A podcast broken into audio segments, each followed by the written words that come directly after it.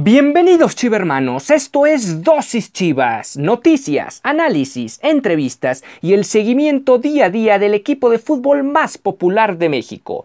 Yo soy Ricardo Romano Corona y diariamente inyectaré tu dosis Chivas. No olvides que puedes sintonizar nuevos episodios de lunes a viernes a través de Spotify, Anchor FM, Apple Podcast, Breaker, Google Podcast y Radio Public. Y sin más que agregar, comenzamos.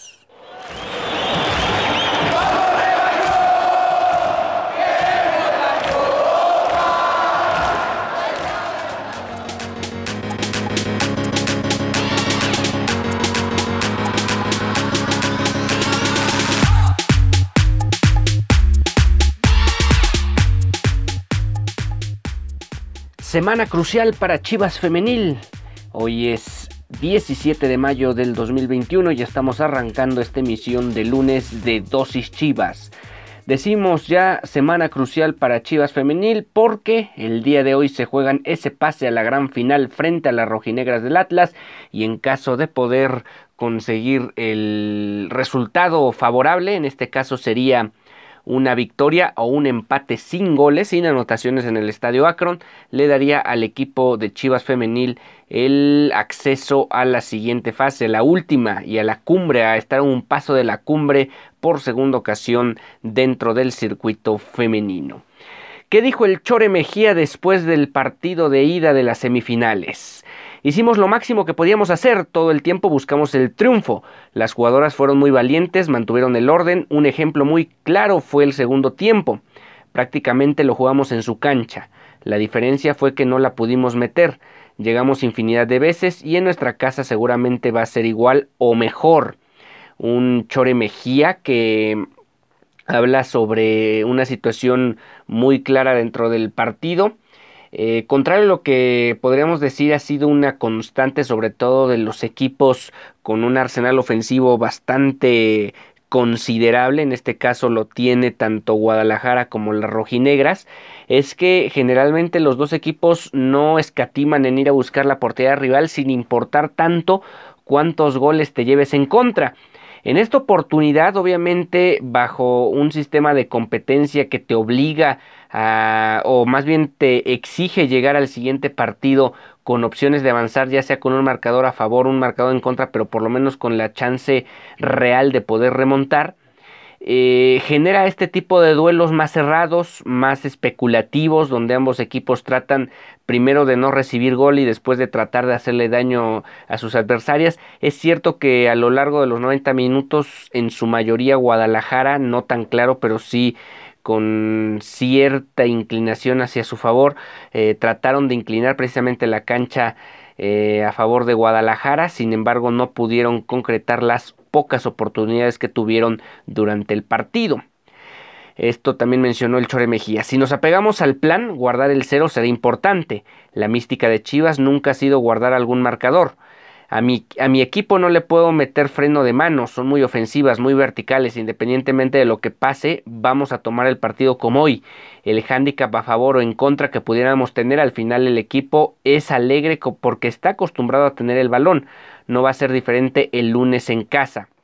Si bien es cierto, es eh, un poco loco pensar esa parte de que un entrenador sale a, a especular en el partido, como tal obviamente trata de tener opciones, aunque al final en el interior, en el seno de lo que es el cuerpo técnico, saben perfectamente lo que están tratando de evitar, sobre todo en ciertas nulificaciones al, al equipo rival. Obviamente nunca sales a tratar de defenderte, pero sí tratas de minimizar las posibles fallas que puedas tener atrás. En ese sentido se entiende lo que se refiere el Chore Mejía de no tratar de ponerles el freno de mano, pero luego también incluso las mismas circunstancias del duelo te van orillando a eso sin que tú lo hayas incluso planeado a lo largo de la semana. El fútbol ofensivo estuvo todo el partido, todo lo que hacemos desde la pretemporada es para ser propositivos, independientemente en la cancha que estemos. Obvio es un partido de liguilla y Atlas también hizo su chamba. Es lo que mejor sabe hacer el equipo, atacar. Es cuestión que estén más precisas en el último toque de la portería porque ahí la de Licha, que fue la más clara, ahora no se pudo, pero como equipo no nos volvimos locos. las llegadas las tuvimos, las sensaciones de peligro fueron muchísimas, pero con un poco de suerte el lunes será diferente. Y básicamente aquí este partido que se viene el día de hoy tiene como principal situación de tomar en cuenta para, para el análisis de esta previa de partido es que el equipo que logre tomar una ventaja ya sea tempranero o no, pero quien pueda tomar la ventaja primero en el partido, pues obviamente va a llevar mano porque va a obligar al, equipo rival a tener que venir de atrás.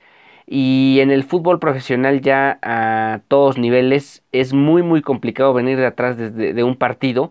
El porcentaje es muy bajo que, eh, que logran los equipos que inician perdiendo un, partido y obviamente tan crucial como este pues se vuelve imprescindible tener la ventaja desde un inicio.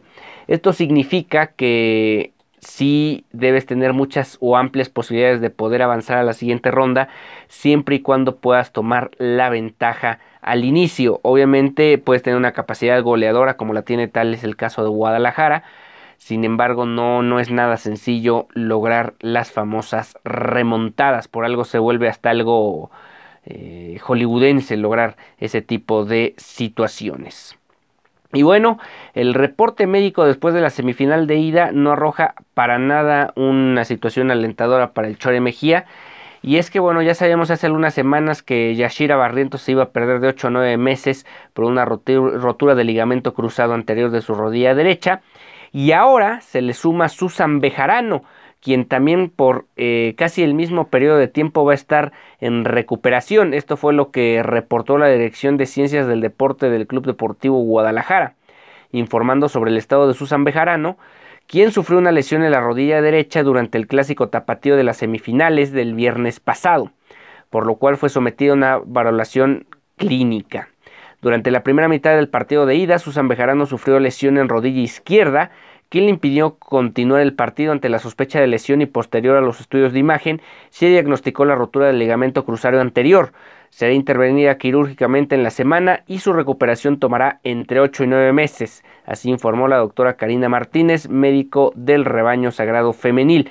Básicamente la misma lesión, eh, aquí no estoy seguro porque el, el parte médico habla primero de la rodilla derecha y después de la rodilla izquierda, pero bueno, el hecho es que una de las rodillas también sufrió una rotura de ligamento, lo mismo que le ocurrió a Yashira Barrientos y por ende el, Chore Mejía pierde en el momento más crucial de la temporada a dos futbolistas base de su columna vertebral. Pues ahí está esa desafortunada situación para Susan Bejarano. Vamos a ver qué tanto el equipo, el resto de la plantilla se siente motivada ante esta situación. Hay que recordar que cuando Yashira Barrientos fue diagnosticada con casi exacto pronóstico de tiempo de recuperación, el equipo se motivó e incluso le dedicó aquel duelo después posterior a la lesión que sufrió dentro de la temporada regular. Vamos a ver si este partido de vuelta termina siendo un aliciente más para tratar de sacar la cara por sus compañeras. Este será el octavo juego frente al... Perdón, este será el octavo juego en el Estadio Akron dentro del Guardianes 2021. Ganaron, ganaron 5 de 7, solo empataron uno y perdieron otro.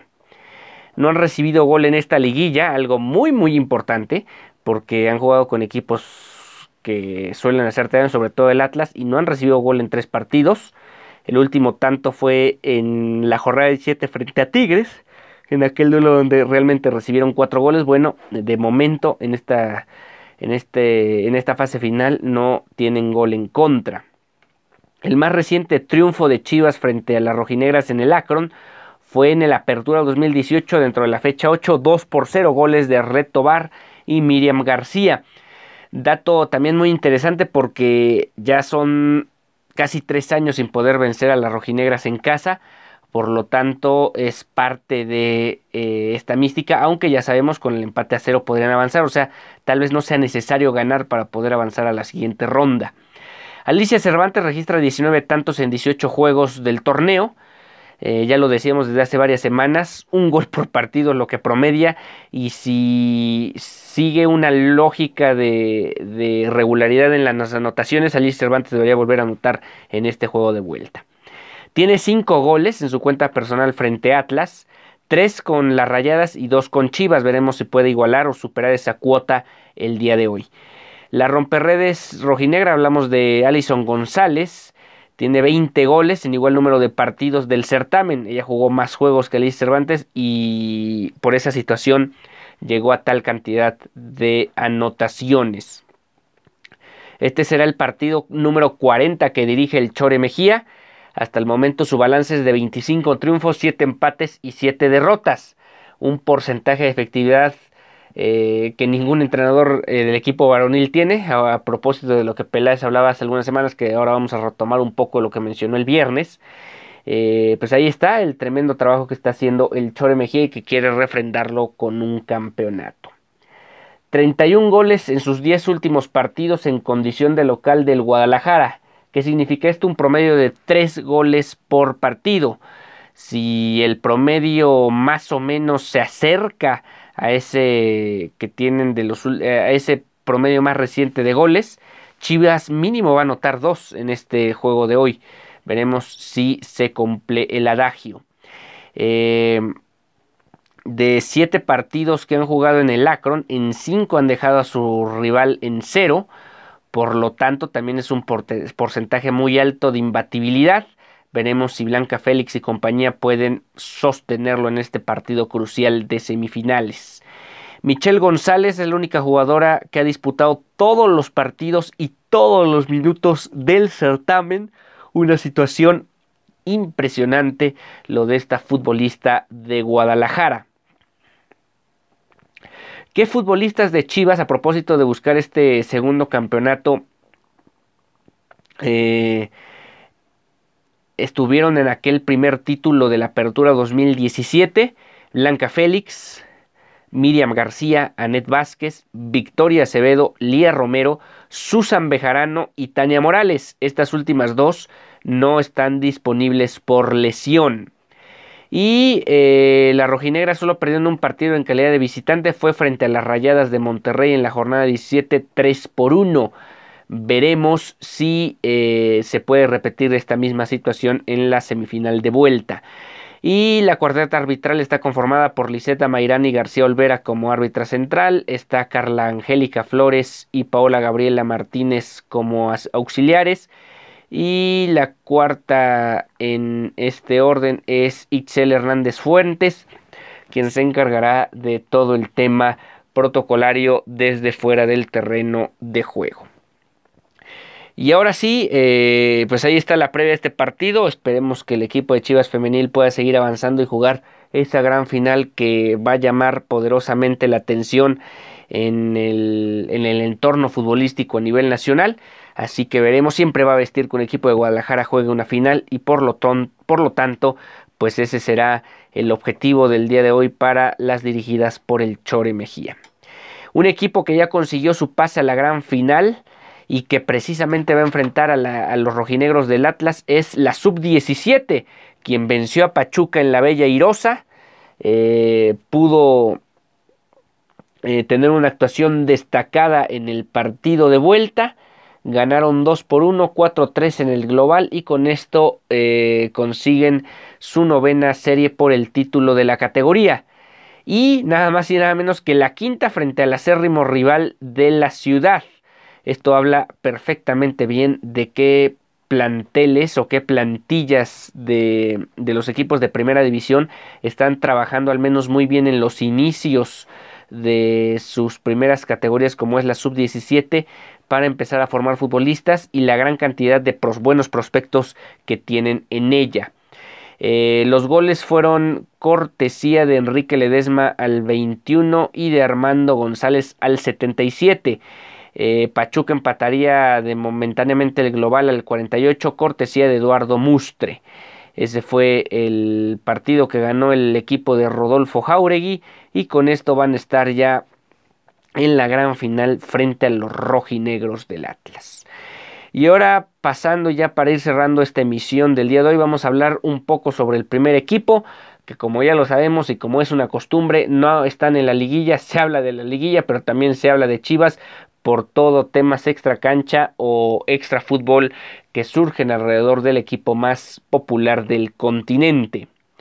Eh, vamos a hablar primero de los seis convocados que fueron considerados por Jaime Lozano para la gira que van a tener por Marbella, España, del 29 de mayo al 13 de junio. Estos futbolistas de Guadalajara van a formar parte de este selectivo rumbo a los Juegos Olímpicos de Tokio. Ojo, no significa que ya están dentro de la lista final para el campeonato veraniego. Sin embargo, eh, pues van dando pasos firmes y sólidos rumbo a ese sueño olímpico. Primero de vestir la, camiseta de la selección mexicana en una justa tan importante como es una Olimpiada eh, a nivel mundial. Eh, Alejandro Mayorga, Gilberto Sepúlveda, Fernando Beltrán, Jesús Angulo, José Juan Macías y Alexis Vega son los tres, perdón, son los seis futbolistas que estarán o podrán estar disponibles para Jaime Lozano en estos tres partidos de preparación rumbo a ya lo decíamos, los Juegos Olímpicos. Será el 5 de junio frente a Rumania, 8 de junio ante Arabia Saudita y el 12 frente a Australia. Eh, una vez más, el Guadalajara con esta selección con límite de edad es el club que más futbolistas aporta la, eh, al combinado azteca. Eh, habrá que ver qué tanto, qué, cuántos de estos futbolistas siguen formando parte de Guadalajara en el transcurso del verano, porque se habla, hay rumores de que Alejandro Mayorga de nueva cuenta saldría del equipo, que Fernando Beltrán saldría del equipo, y eh, incluso JJ Macías eh, constantemente se ha hablado de que puede partir al viejo continente. Entonces podría incluso el Guadalajara de tener seis convocados, solo tres, lo cual medianamente podría solucionar el tema del inicio del torneo, porque ya lo decíamos hace par de semanas, si Chivas presta o, le convocan muchos futbolistas a la selección olímpica, va a tener muchos problemas para el inicio del torneo porque no puede estar aplazando tantos partidos por reglamento. Y hay un futbolista que llama poderosamente la atención que no forma parte del Olímpico y es Uriel Antuna. Y es que Uriel Antuna fue llamado pero a la selección mayor para el Final Four de la Nations League de la CONCACAF donde eh, habrá dos partidos de preparación frente a Islanda, Islandia y Honduras. Estos ya en Estados Unidos vuelve la selección mexicana al famoso Moletour y Gerardo Martino ha tomado en cuenta el Brujo Antuna para reportar a partir de este miércoles 19 de mayo, vacaciones muy cortas para el Brujo en el centro de alto rendimiento para después viajar al continente, perdón, al continente, al territorio de la Unión Americana, donde van a disputar cuatro partidos. El 29 de mayo frente a Islandia en Dallas, el 3 de junio frente a Costa Rica y el día 6 ante un rival por definir en Denver, en Denver, así como el 12 de junio ante Honduras en Atlanta.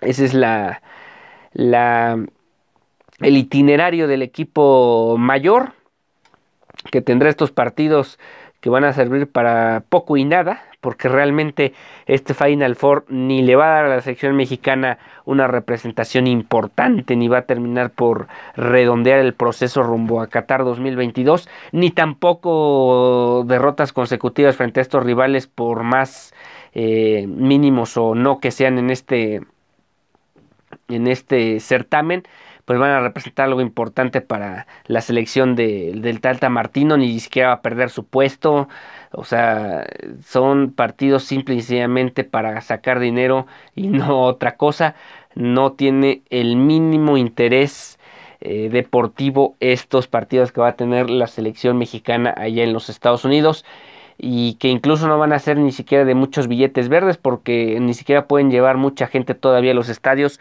por el tema de la pandemia y los aforos reducidos en buena parte de los estados allá en la Unión Americana.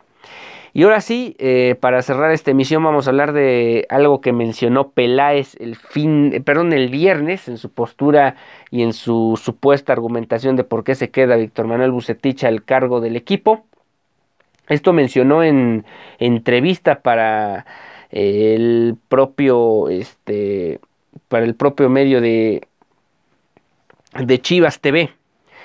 Los números de los técnicos de Chivas después del título de 2017 fueron complicados. Matías Almeida tuvo un 32 o 33% de efectividad. La efectividad de Víctor Manuel Bucetich está por encima del 50%. Es la más alta de los últimos técnicos. Almeida, Boy, Cardoso y Tena. Así sostuvo Ricardo Pérez, que suele hablar con mucha, pues no sé si llamarle contundencia, pero sí con claridad con respecto a lo que, a lo que declara generó malestar este tipo de declaraciones que después tuvo que salir en Twitter a aclarar la situación y esto puso, antes de cerrar el día les digo que jamás hablé ni hablaré mal de uno de los mejores directores técnicos en la historia de Chivas. Matías tiene todo mi respeto. Vuelta a la página y a seguir trabajando que hay mucho por hacer antes del próximo torneo y es que gente le criticó esta parte de que, bueno, sí, Matías Almeida en su momento tuvo un año terrible después de haber salido campeón con Guadalajara, sin embargo, precisamente él logró ir de menos a más hasta llegar al campeonato, algo que Bucetich está muy, muy lejos de lograr. Eh, sí, los números de Bucetich en lo que se refiere al rendimiento es muy importante, sin embargo, los equipos, no solo de fútbol, sino de muchos deportes, se miden a partir de los títulos que consigues, no de la efectividad que tienes en un porcentaje de victorias, empates y derrotas. Con eso no, no ganas nada y sobre todo en un fútbol mexicano donde no gana el primer lugar de la general, sino más bien gana quien se, quien se logra imponer en una fase final como es la liguilla del fútbol mexicano y decía que hubo supuestas argumentaciones de Peláez en aquel mensaje del viernes con respecto a la permanencia de Víctor Manuel Bucetich y no soy el único que lo piensa, ahí está el exfutbolista Manuel Sol, quien también se pregunta qué onda con, con, la renovación de Bucetich. Esto puso en Twitter. ¿Podrían explicar el porqué de la renovación? Buenos resultados, jugó atractivo, mejoró rendimiento de jugadores. Quisiera entender las razones nada más. Cuatro preguntas de Manuel Sol, un ex contención de Guadalajara, que vale la pena analizar. Explicar por qué la renovación, pues sí, porque dar el tema de la efectividad y que eh, Bucetich de los mejores entrenadores de la historia de México son ya lo decíamos, por un lado, los números, el porcentaje de éxito que tengas en los partidos no es necesariamente sinónimo de éxito en cuestión de títulos. Hay que precisamente levantar el título más allá del porcentaje de victorias, empates y derrotas que tengas. Otra, no puedes seguir viviendo todo el tiempo del pasado y decir, bueno, con este entrenador él ha ganado cualquier cantidad de finales con otros equipos y es cierta garantía de éxito. Pues sí, pero ya también trabajó con el equipo y no pudo demostrarlo. Buenos resultados. El torneo anterior se empató más de lo que se ganó. Podrá tener un rendimiento mejor que los entrenadores eh, anteriores, pero eso significa que sea de excelente calidad a lo mejor estamos cayendo en un terreno que en otros ámbitos más o menos importantes de la vida eh, también se toman muy en cuenta. No es que él es menos peor que los anteriores, y así vamos, así de mediocre debe ser el pensamiento de mantener un entrenador, no creo que sea la opción. Jugó atractivo para nada el equipo de Guadalajara con Víctor Manuel Bucetich ha tenido muy muy escasos partidos donde se ve atractivo, de hecho se ve con ese freno de mano, insisto en esa parte de que sí, los entrenadores tratan siempre, no van en contra de sus intereses, de ir a sacar los partidos, pero sus planteamientos de tal manera de nulificar a sus adversarios terminan impactando directamente en el accionar eh, en cuestión de espectáculo del equipo, algo que en un equipo tan mediático como Guadalajara no, se, no te puedes dar el lujo de obviar a la hora de hacer un análisis o un planteamiento de un partido como lo que representa Chivas. Y finalmente mejoró el rendimiento de los jugadores. Pues ahí está el caso que mencionábamos la semana pasada. Apareció Luis Olivas, apareció la Morza Flores, también apareció Alan Torres. Buenos elementos que parece tienen un futuro muy promisorio con el equipo. Sin embargo, otros futbolistas no parecen haber mejorado. JJ Macías eh, fue muy intermitente, lo mismo que Alexis Vega.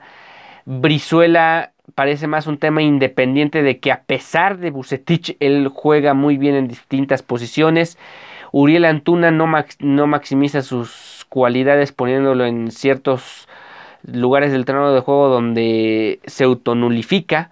Eh, futbolistas como Irán Mier terminan con bajas de juego, lo mismo que el Tiva Sepúlveda.